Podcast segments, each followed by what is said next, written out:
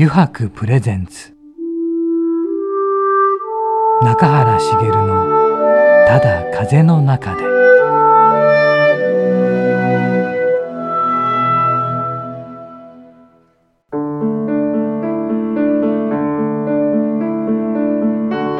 皆さんこんにちは。声優の中原茂です。中原茂のただ風の中で、えー、今回もですね横浜駅から徒歩10分ほどのところにあります湯泊横浜本店よりお送りしてまいります。さて今回のゲストなんですがね前回に引き続きファッションブランドビスケットヘッドのデザイナー橋爪大輔さんです。さて中垣君2週目に来たね、はい、いや休憩の間に自分は、うん、あのギャルソン時代のことをなんかといろいろ質問したいなと思ってたんですけど、うんうんうん、あのビールの話題だけで終わってしまったっていうね。ね、確かに、ね、ビールで盛り上がったね。盛り上がっちゃって。じゃあちょっと、まあ、それも含みで。含みでね、はい、聞いていこうね。また今回もちょっとビスケットヘッドのねことも詳しく聞かなければいけないし。そうです。ということで。はい。それでは早速ねお話を聞いてまいりましょう。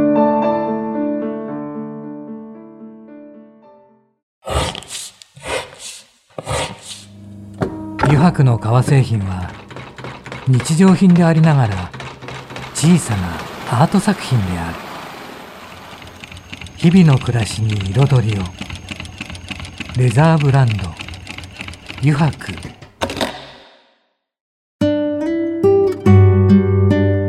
油白プレゼンツ。中原茂の「ただ風の中で」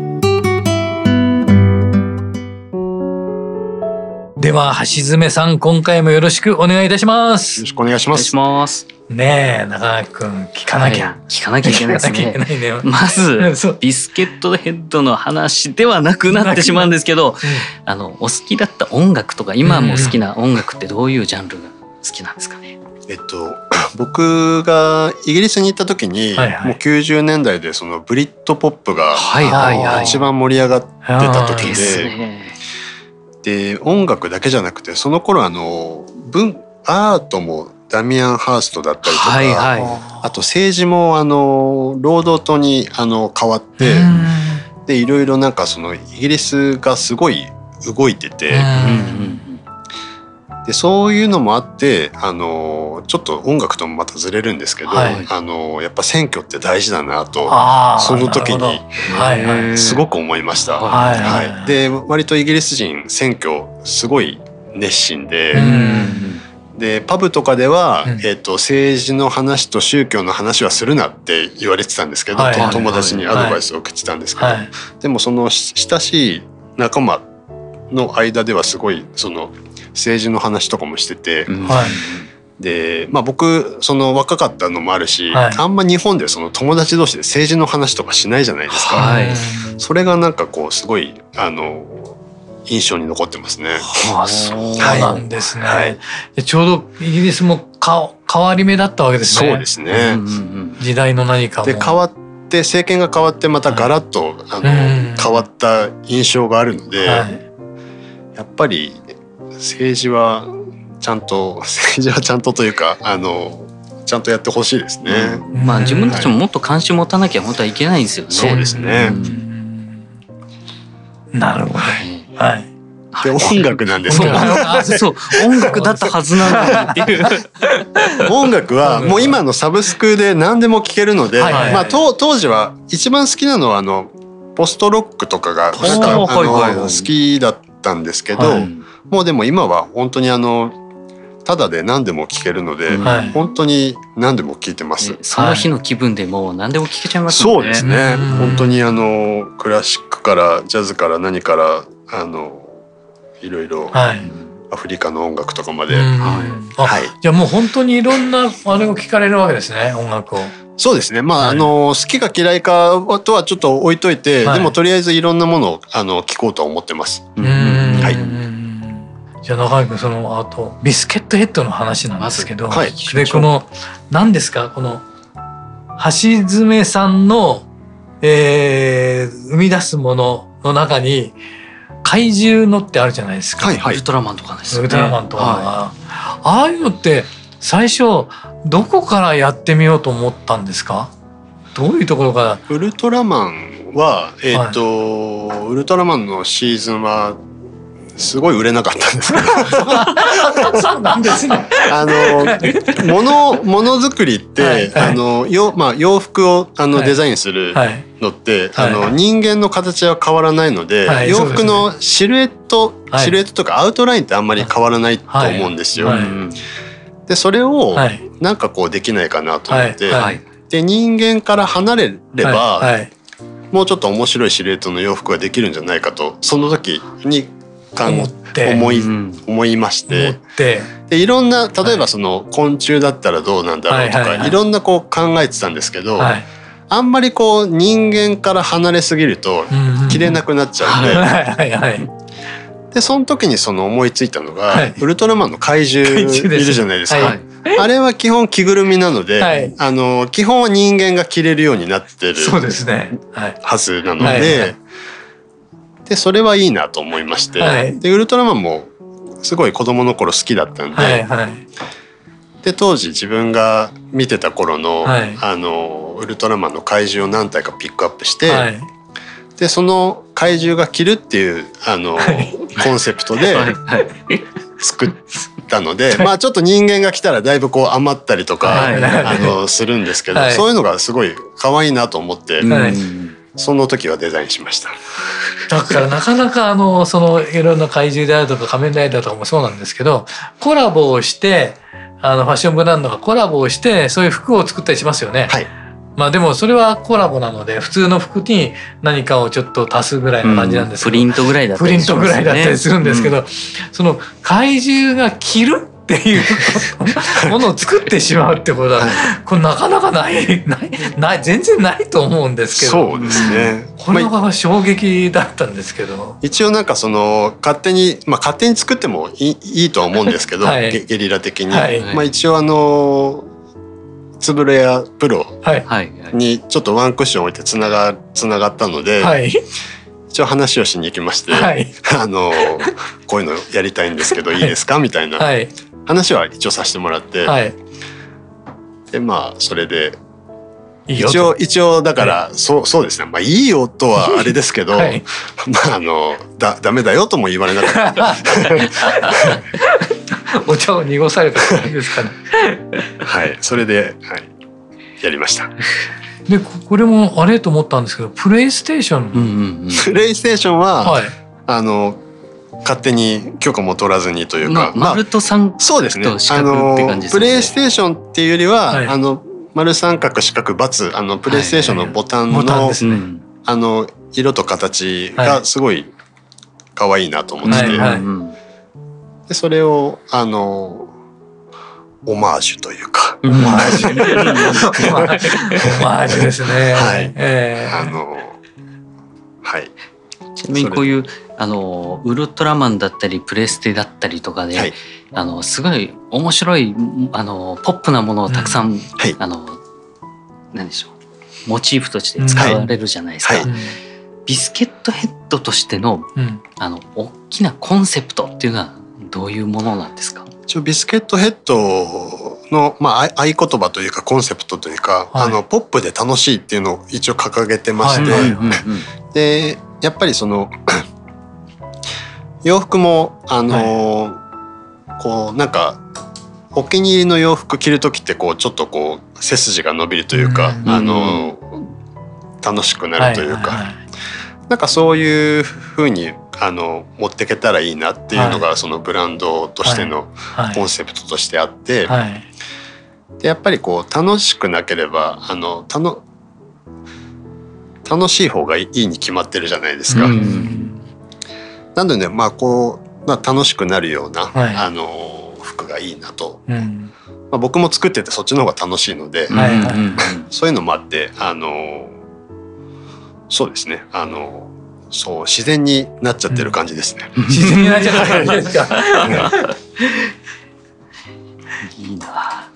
やっぱりそのまあ楽しい方がいいというふうにおっしゃったんですけど、はい、なかなかどのこの例えばデザインをするとかパターンを引くっていうことにおいてやっぱりビスケットヘッドってなんか他のいろんなブランドとまたちょっと違うなっていうところにいるような気がしてるんですけど、はい、そこら辺はご自分でどう思ってらっしゃいます？そうですね、あのあんまりこうなんて言うんでしょう。あのオリンピックで言うと、はい、あのまあ、みんなサッカー選手になりたかったり、はいはい、あの陸上競技が花はい、花形だったりする中で、ななんでしょう。なんかまあその全然、まあ、陸上陸上競技というか、はいはい、まあオリンピックの種目にはあるんだけど、まあ誰も見ないような ところがいいかなというか。まああのあんまりなんかなんて言うんでしょう。あのみんなが作ってる服、はい、作ってもしょしょうがないというか、まあ別に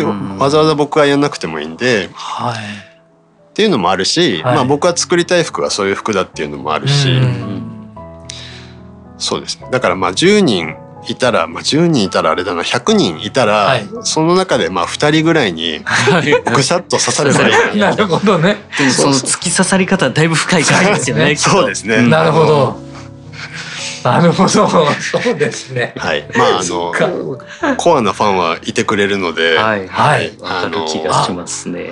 でもコアなファンって強いですよね、うん、そうですね。やっぱりコアなファンって。もうちょっと増えてくれればもっといいです そうです コアなファンがね、はい、じわじわっとね。だからやっぱりなんでしょうね。あのファンをあの獲得するのがいいですよっていうのはよく聞くんですよね。なんかこういう何かを販売するとか、ええ、このこの例えば油白であったら油白のファンですという、うん、ファンなんです大ファンなんですっていう人を一人でも多く持ってる方が強いそうでしょうね。そうですね。で現代は特にまたそうなってますよね何か、ファンですっていうことでのもう何、うん何が置いても余白ですよ私はみたいな、うん、そういう人がなんか一人でも多くなればっていうか獲得できればっていうのもありますよね。ねはい、はい、だからビスケットヘッドでなければ、えー、ビスケットヘッドでなければっていう人も絶対いるんじゃないですかね。ねそうですよね。うん、うん、で最初でもそのは発表したじゃないですか怪獣のやつを。はいはい。えー、だからそれを見て何かいろんな意見があったと思うんですけど。そうですね。はい、はい、はい、どんなのありました？それ。こんなのだ誰も見たことがないようなものじゃないですか。やっぱりあのー、でもなんかあのまあ面白いんだけど、はい、まあ着ない着ないよね。着ないというかまあまあちょっとははい。あのまあそどっちかというと、はい、まあ後ろ向け後ろ向きな意見も多かったですね。はい、はい、まあいいんですけど。はい、でも作ったわけですからね。まずガンとね、どうだっていうことで出したってことですもんね。でもあのビスケットヘッドそのやられる時に、うんはい、あの前回おっしゃっていただいた、うん、あの。自分がブランド作るんだったらもう絶対売れるぞみたいな自信があったっていうところで、えそこから一番最初のコレクションからのなんかこういうあのなんかエピソードを聞かせてもらいたいなと思って。えっと苦難だったりとか。何ですかね。初めは、はい、そうですね。あのまあすぐ売れるに決まってると思ってたので、えー、実際あ実際というかあの洋服一般的な洋服の売り方は、はい、えっ、とサンプルを作って展示会をやりまして、はい、そこにそのセレクトショップとか卸先の方に来ていただいて、で発注してもらって、でそれを生産して納品するような形が一般的だと思うんですけど。そのまずその僕ずっとものづくりしかしてこなかったんで、はい、そういうなんていうかそのサンプルを作るまではできるんですけど、はい、そこから先の展示会にお客さんを呼ぶとかのあの知識というか、はい、そういうノウハウが全くなくて、それはギャルソン時代のあの友達が、営業の友達とかが、あの何もできないでしょって言って気を使って、はい、あの声かけてくれたりして、はいはい、初めは結構そのお客さん来てくれてたんですよ、はい、来てくれてたというか。でも僕全然分かってなかったんで、はい、あの僕の方からちょっとお断りしたりなんか初めはしてて、はなんかちょっとイメージが違うからあのいいですみたいな。でもなんかその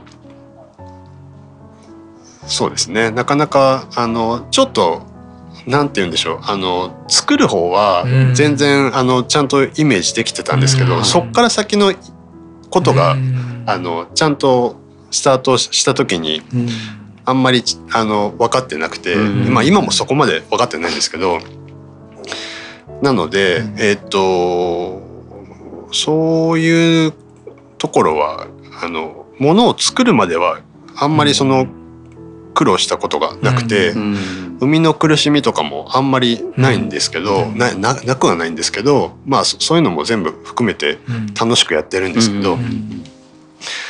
そこから先に関してはまあもうちょっとちゃんとしたビジネスパートナー見つけるだとか、えーと、そういうことは今後はやっていきたいなとは思ってまして、まあ、何人か話聞いたりも今までしてるんですけど、なんかちゃんとしっくりきた人とやりたくて、ままだちゃんとできてないというか。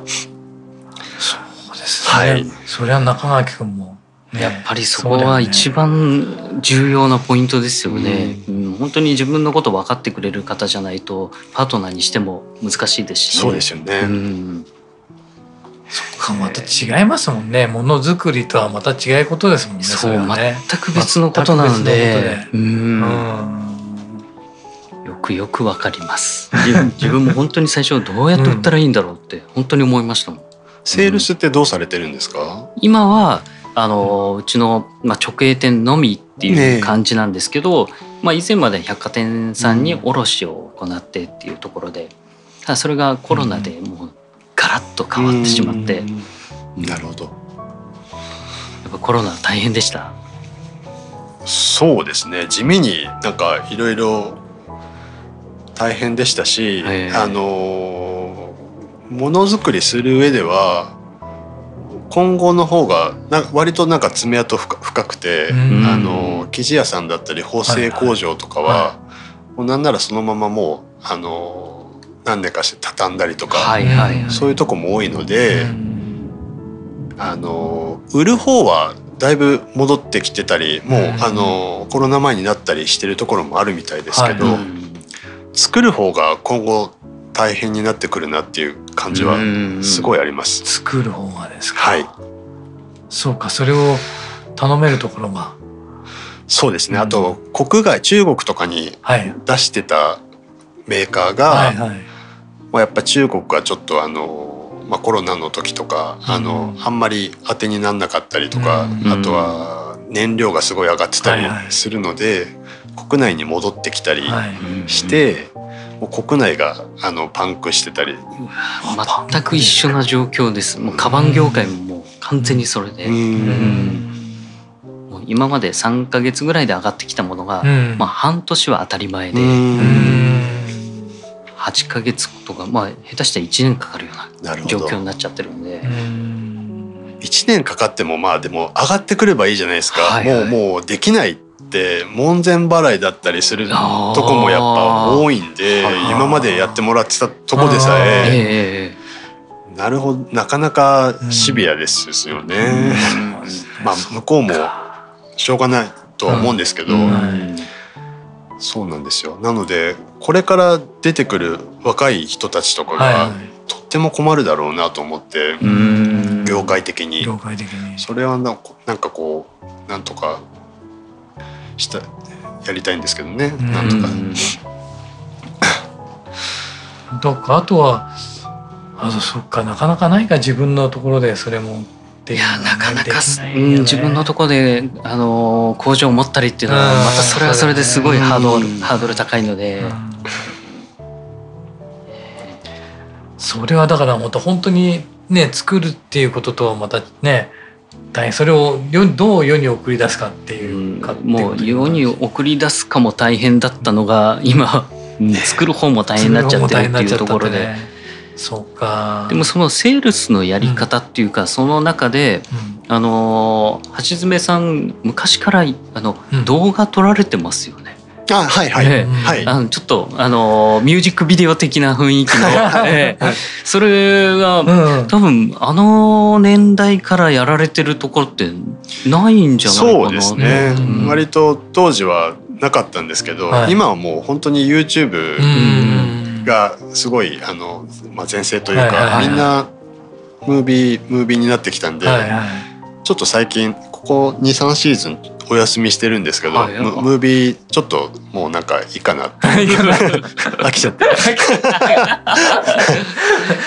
そっか。まあ、まあ、YouTube はね、うん、みんなどんな人でもやってるっていう時代になりましたからねなんかコマ撮りとかもあれ、ご自身でやられてたりとかあそうですね初めはそうですねはい 途中からあの友達にあの手伝まあ友達というかそのププロに手伝ってもらったりはしてるんですけど、あの辺も遊び心がめちゃくちゃあっていいなっていうのが。それがないとそういうこともしないでしょうしね。そうですね。そうですよね。そうですね。普通のブランドだったらランウェイ歩いてその映像だけ撮るとかイメージビデオあのちょっとかっこよく撮ってっていうところがやっぱりビスケットヘッドは一味違うなっていう おもろっていう感じのが。それは橋爪さんがねそう思ってるからですもんね。そうですね、えー、あのそうですね。そのパートナーのその映画監督の方も、はい。はい、あの、まあ、分かってくれてるんで、はいはい、まあ、わざとこのまあ、ちょっとプロっぽくしないよっていうふうに、はい、あのいつも、はい、はい、言ってやってくれてて、はい、外しの感じですよね。はい、外しの感じですね。それがまさにいい感じですよね。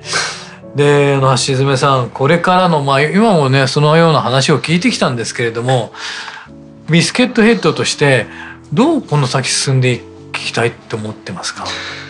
まあ世界征服ですかね。世界征服ですね。はい、そうですね。ちょっと海外に、はい、あのああそっか。まだ海外には。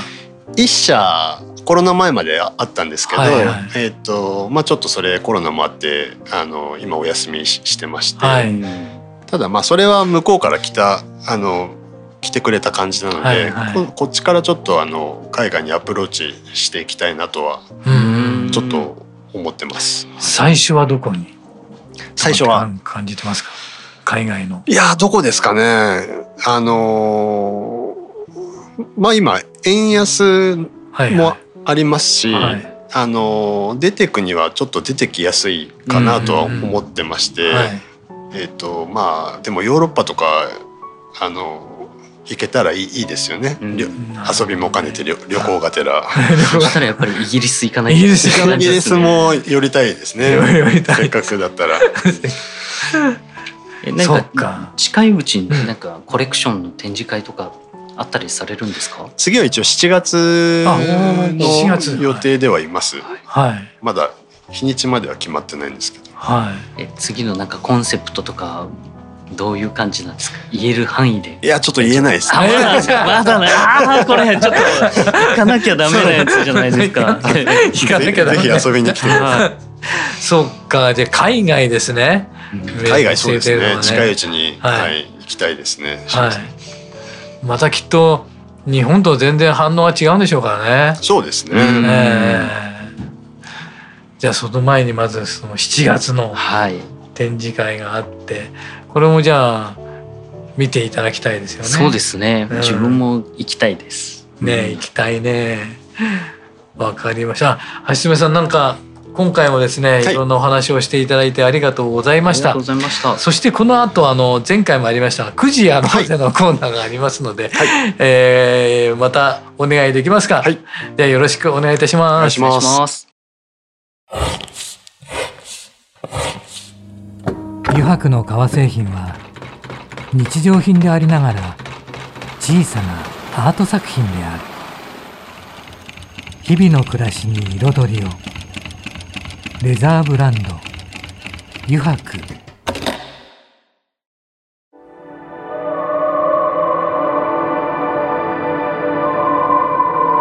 油白プレゼンツ。中原茂のただ風の中で。さてここからの時間はですね9時に書かれた質問に沿ってゲストの方とトークをしていこうと思います。9時やろうぜのコーナーです。橋爪さん早速ですがここに9時がありますので、はい、お願いできますか？お願いします。はい。じゃじゃーん。お。橋爪さんから見た木村光一郎という人物はどんな人ですか？あちょっとか変わり者です、ね、変わり者ですか？どこでそれを感じられますか？なんかななんでしょうね、はい、謎ですね。謎ですか、はい、すごい人当たりがいい。じゃないですか。でもなんか作ってるものは割と尖ってる感じ、なんかまあいろいろギャップが裏表というかあんま裏表はない方なんでしょうけど、なんかいろいろ面白い人ですね。ギャップがいろありますよね。はい。うん、なるほど。ありがとうございます。さて次はじゃじゃん。なんか変わったものも出てくるかな。あ。自分を動物に例えると何だと思いますか、えー、ちなみに飼ってみたいペットなどありますか？飼ってみたいのは犬を飼いたいですね、はい、犬を飼いたい、はい、犬好きですか？犬好きですね、はい、まあ子供の頃も飼ってたんですけど、はいはい、まあ、子供の頃いろいろいろんな動物飼ってたんですけど、はい、犬が一番飼いたいですね、はいはいはい、で自分がなりなりたいものでしたっけ、はいはい、何でしたっけ？自分を動物に例えるなら。例えるなら、うん、あの何ですかね 人か人かの。人か？人人ですかね。まあ確かに動物ですからね。人。もねわかりましたありがとうございます。じゃあ続けてお願いします。お願いします。えー、じゃじゃん。なんでしょう。あ仕事以外で何か始めてみたいまたはチャレンジしてみたいことはありますか？えー、っと、はい、楽器ですかね。楽器とかでもそそんな感じでもいいですか？いいですいいです、なえー、っとそうですね。楽器は何でしょう？とかやりたいです。ピアノ？あいいです。あねあのバイオリンとかでもなんなんでもいいんですけど、はい、なんかあのあんまりピアノはでもあれか。あんまり誰も弾けないような感じの、はい、楽器をちょっと誰も弾けないような感じの楽器。ちょっとマイナーというかレレアなレアな弾けるようになりたいですね。ホーミーとかどうですか、はい、ホーミーって知ってます？ホーミーって何ですか？超マイナー楽器だと思うんですけど、えー、ホーミー、えー、ホーミーで調べていただくと出てくるんですよね。多分多分そう多分出てくるあまりじゃ惹かれていないようなのがいい、ね、モンゴルの楽器ですね。モンゴルいいですね。それにします。それ早い早いですね。そうかあまりみんなが知らないようなのがいいいいわけですね。車しか出てこないですね。あとはえっ、ー、とあれ何でしたっけ？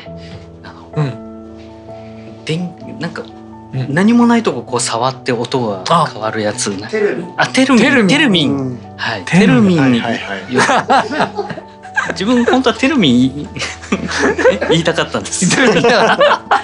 そうでした。ホーミーに変わっちゃいました。そうか。あんまり人がやってないようなものがいいってことですかね、ね、うん。確かにね皆さんやってるとね、テルミンやってる人は聞いたことないですけどわかりました。ありがとうございます。じゃあまたお願いします、そうか楽器楽器って言ってもねいろんな楽器がありますもんね本当に知らないだけでね。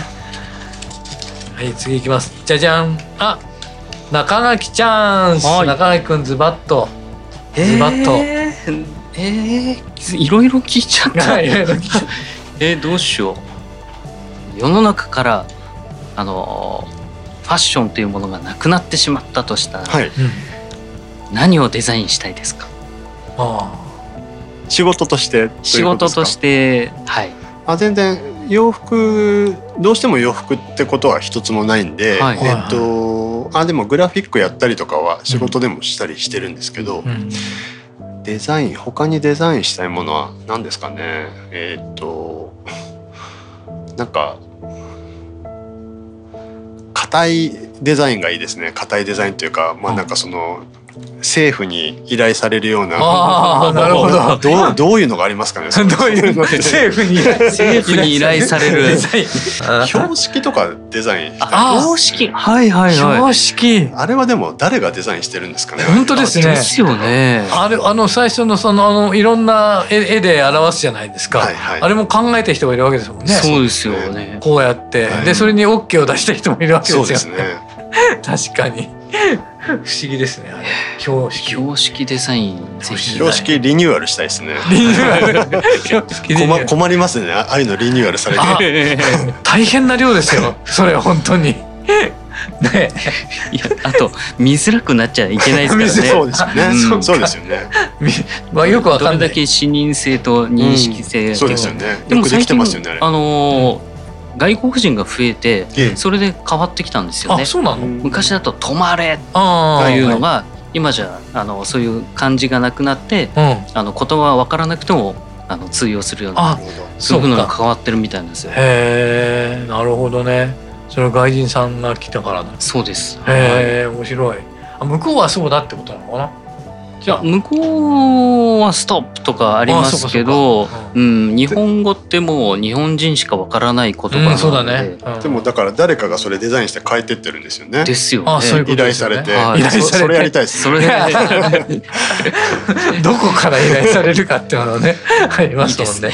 いいね、はい、政府に依頼されて政府に依頼されて、はい。ありがとうございました。9時やろうぜのコーナーも楽しく話をしていただきました。さて中垣君、はい、2週終わったね。いや本当あのビスケットヘッドってあんだけ面白くてなんか遊び心あふれるブランドなので、うん、どんなはちゃめちゃな人なのかなって正直思っていたんですけど、うん、なんだかあのちょっと木村さんにも通じるところがあるのかなと。うん、うん、なんかオラオラって感じでも全然なく すごく優しい雰囲気も持っていて、うん。えー、だからこそこうつながってるのかなっていう気もしましたね。うん、やっぱポップで楽しいブランドって、えー、うん、自分のブランドとは全く違うところがあるのでちょっと自分もそういうことやってみたいなっていうふうにもあの自分も飽き性なんで、思っちゃうんですけど。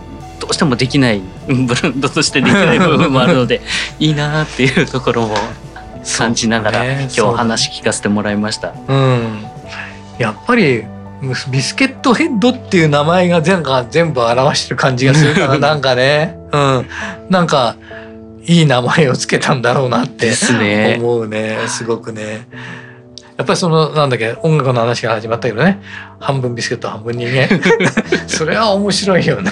なんかねなんだかよくわからないけどね、はい、うん。面白いなって言って。分かっちゃったらダメなんでしょうねきっと。そうなんだね、うんやっぱりパッと分かっちゃうようじゃね、うん、うん、分か。んない。なんだろう、うん、なんだこれ？どう？これどうどうにも捉えることができるっていうかね、うん、うん、そこになんか遊び心というかもあっていいのかもしれないよね。はい、はい、あの2週にわたってですねファッションブランドビスケットヘッドのデザイナー橋爪大輔さんにいろいろお話を聞いてまいりました。橋爪さんどうもに2週にわたりありがとうございました。ありがとうございました。ありがとうございました。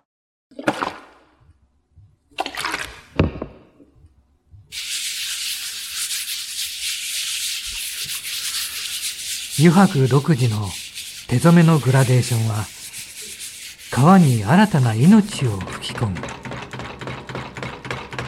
色とりどりの空の情景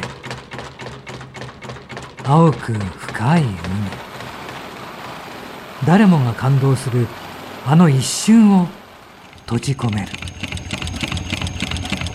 レザーブランド油白